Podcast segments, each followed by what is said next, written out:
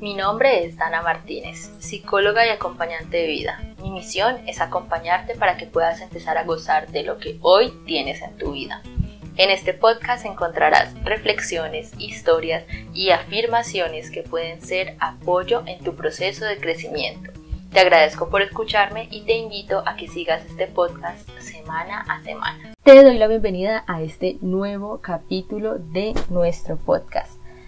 Este capítulo es súper importante porque hoy le damos la bienvenida a una nueva temporada en nuestro podcast. Vamos a estar hablando acerca del amor propio. Si tú tienes una pregunta acerca del amor propio, recuerda compartírmela en arroba Dana Martínez Co en Instagram, que estoy súper pendiente para poder incluirla en esta temporada. El día de hoy te traigo una historia. Me encanta traerte historias. Así que te traigo una historia en donde vamos a hablar de la valía. Y la historia dice así. Un campesino muy pobre que vivía en lo alto de una montaña bajaba todos los días desde su casa hasta el río con dos cántaros a la espalda. Los llenaba de agua y subía a la colina con ellos para regar sus plantas. De esta forma conseguía cada año un cultivo espléndido.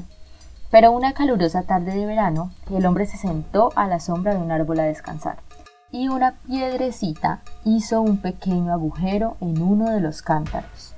Al cabo de unos meses, el cántaro intacto le dijo al otro, No sé cómo no te das cuenta de que eres un estorbo y sirves de nada. Nuestro amo no hace más que bajar y subir de la montaña al río y del río a la montaña. Yo le ofrezco toda el agua, pero tú en cambio la vas perdiendo por el camino. No llevas ni la mitad de agua con todo el esfuerzo que hace él. Cántaro agujereado se puso muy triste. Al día siguiente le dijo a su amo, Amo, no deberías llevarme al río, ya no sirvo para nada. ¿Por qué dices eso? preguntó él. Porque tengo un agujero y cada vez que subes cargado conmigo por la montaña voy perdiendo el agua que recogiste en el río. Eres más valioso de lo que piensas, dijo de pronto el campesino. ¿O acaso no te fijaste en que ahora el camino de vuelta a casa está repleto de hermosas flores? Es porque al ver que tenías un agujero, fui echando semillas por el camino para que nacieran y adornaran de colores el camino de vuelta. El cántaro entonces comenzó a sentirse mucho mejor. Me encanta este cuento porque podemos reflexionar muchísimas cosas a partir de él pero pues eso te lo voy a dejar a ti. El día de hoy voy a estar hablando acerca de valía, de cómo puedes a partir de la autoimagen empezar a identificar estas potencialidades y estos límites para que puedas dar lo mejor a las personas de tu alrededor, a ti mismo y pues al mundo, si lo queremos ver así. Entonces, esta autoimagen podemos ver que fue influenciada en el cántaro por su compañero y esto nos puede pasar todo el tiempo. La autoimagen la creamos a partir de las percepciones que tenemos nosotros de nosotros mismos, sí, pero también la creamos a partir de las percepciones que tienen los otros de nosotros. ¿Y cómo así? Porque es que cuando percibimos o cuando alguien nos comparte su percepción acerca de nosotros, nosotros vamos a, tenemos como un sistema en el que decimos, estoy de acuerdo o no estoy de acuerdo con lo que dices.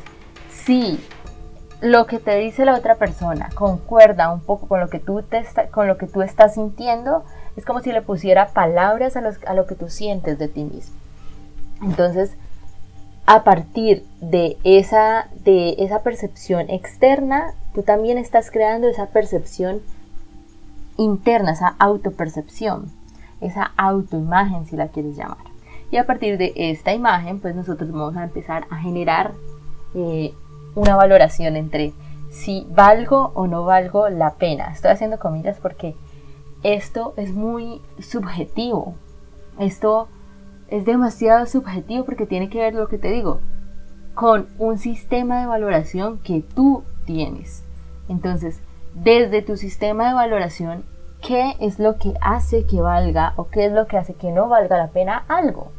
Y aquí pues quiero compartirte que varias veces han consultado conmigo asuntos de pareja tipo, ¿será que espero o no espero? ¿Será que voy y le digo que vuelva conmigo o que sí o que no. Y yo solamente tengo que decir, eso depende muchísimo del sistema de valoración que tú tengas, de los valores que tengas en tu vida. Si tú los tienes claros, pues va a ser mucho más claro para ti si algo vale o no vale la pena. ¿Cómo identifico yo los valores? Bueno, estos valores son, mm, me gusta mucho, alguna vez me compartieron una pregunta y es, ¿qué aceptarías tú? ¿Qué estarías dispuesta a negociar de tu vida? Porque cuando nos encontramos con el otro, recuerda que es un momento en donde estamos construyendo una forma de interacción. Y pues para la muestra, tú no interactúas de la misma forma con un familiar que con un amigo porque has creado diferentes formas de interacción para cada uno. No es que mm, soy hipócrita porque cambio mi forma de ser. No. Recuerda que nosotros tenemos diferentes áreas de ser, tenemos diferentes habilidades y pueden ser hasta polarizadas. Entonces, pregúntate, ¿qué estás dispuesto o dispuesta a negociar dentro de tus relaciones o qué estás dispuesta o dispuesto a negociar con el mundo. Un ejemplo es que tú estés dispuesto a negociar tener solo 15 días de vacaciones por 8 horas diarias de trabajo o prefieres trabajar más horas en el día y tener más días de vacaciones. Este, este ejemplo te lo hago porque así es la forma en la que está organizado el tiempo laboral en mi país.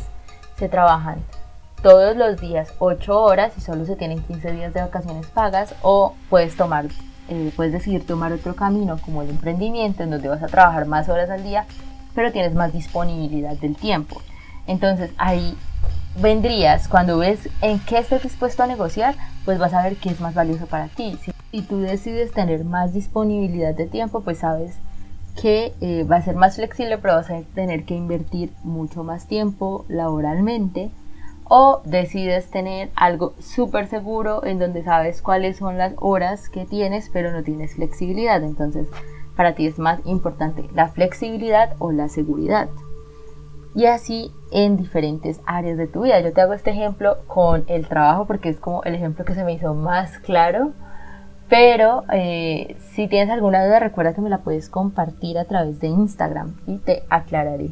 Pero entonces ya volviendo a lo que es la valía, viste que es algo muy subjetivo, o sea, este sistema de valoración es muy subjetivo, así que finalmente lo que va a ser más importante es que tú puedas conocer cuáles son tus limitaciones y cuáles son tus potencialidades.